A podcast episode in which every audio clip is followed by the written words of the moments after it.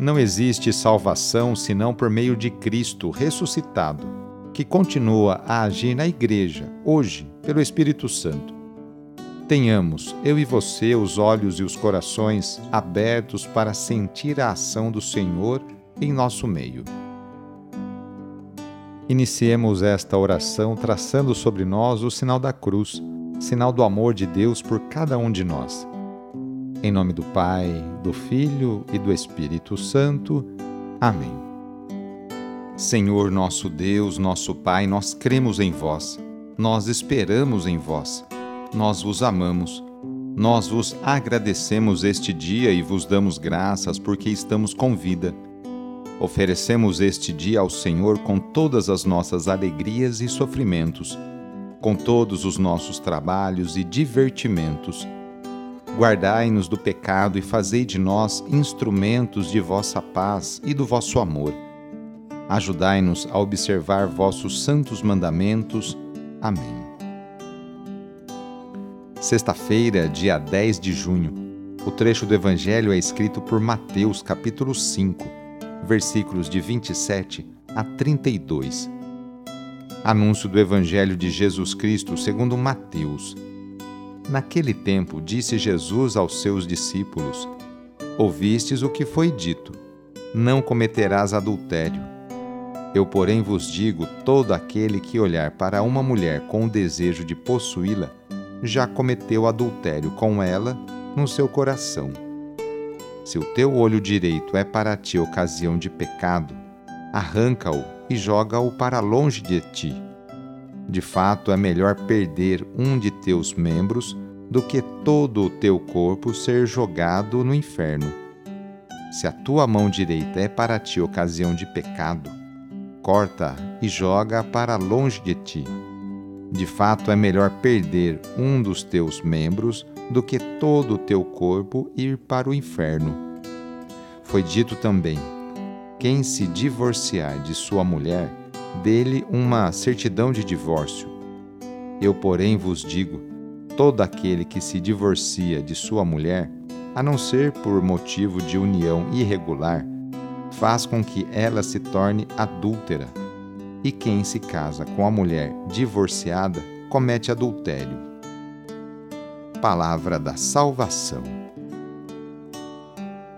Em geral, as leis privilegiam os homens em detrimento das mulheres, que muitas vezes eram consideradas uma espécie de propriedade dos homens.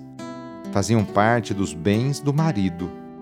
As intervenções de Jesus normalmente eram para salvar o lado mais fraco e explorado, colocando os dois lados em pé de igualdade. Mateus retoma um mandamento do Antigo Testamento não cometer adultério. O adultério viola a vontade de Deus e as relações familiares e sociais. A união do homem e da mulher no matrimônio é expressão de amor. É vontade de Deus que vivam a harmonia e a beleza do amor. O Mestre esclarece que cometer adultério já tem seu início no olhar. Por isso, a necessidade de cortar o mal pela raiz.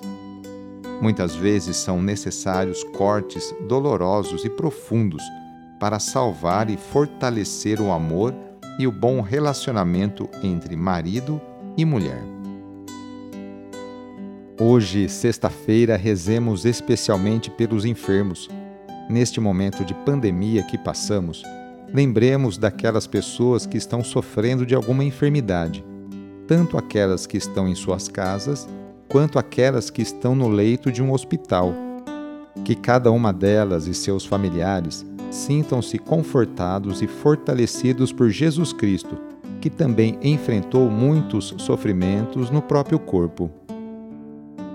Caso seja possível, aproxime-se da pessoa doente, ou então lembre-se dela e reze junto. Senhor, que passastes fazendo bem e curando os doentes, dignai-vos abençoar estas pessoas doentes.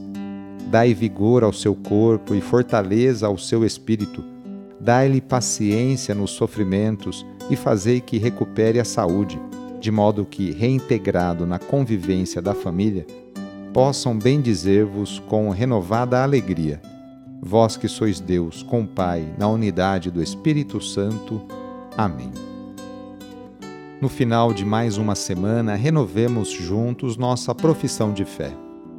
Creio em Deus Pai Todo-Poderoso, Criador do céu e da terra, e em Jesus Cristo, seu único Filho, nosso Senhor, que foi concebido pelo poder do Espírito Santo, nasceu da Virgem Maria padeceu sob Pôncio Pilatos, foi crucificado, morto e sepultado. Desceu à mansão dos mortos, ressuscitou ao terceiro dia, subiu aos céus, está sentado à direita de Deus Pai Todo-Poderoso, donde há de vir a julgar os vivos e os mortos.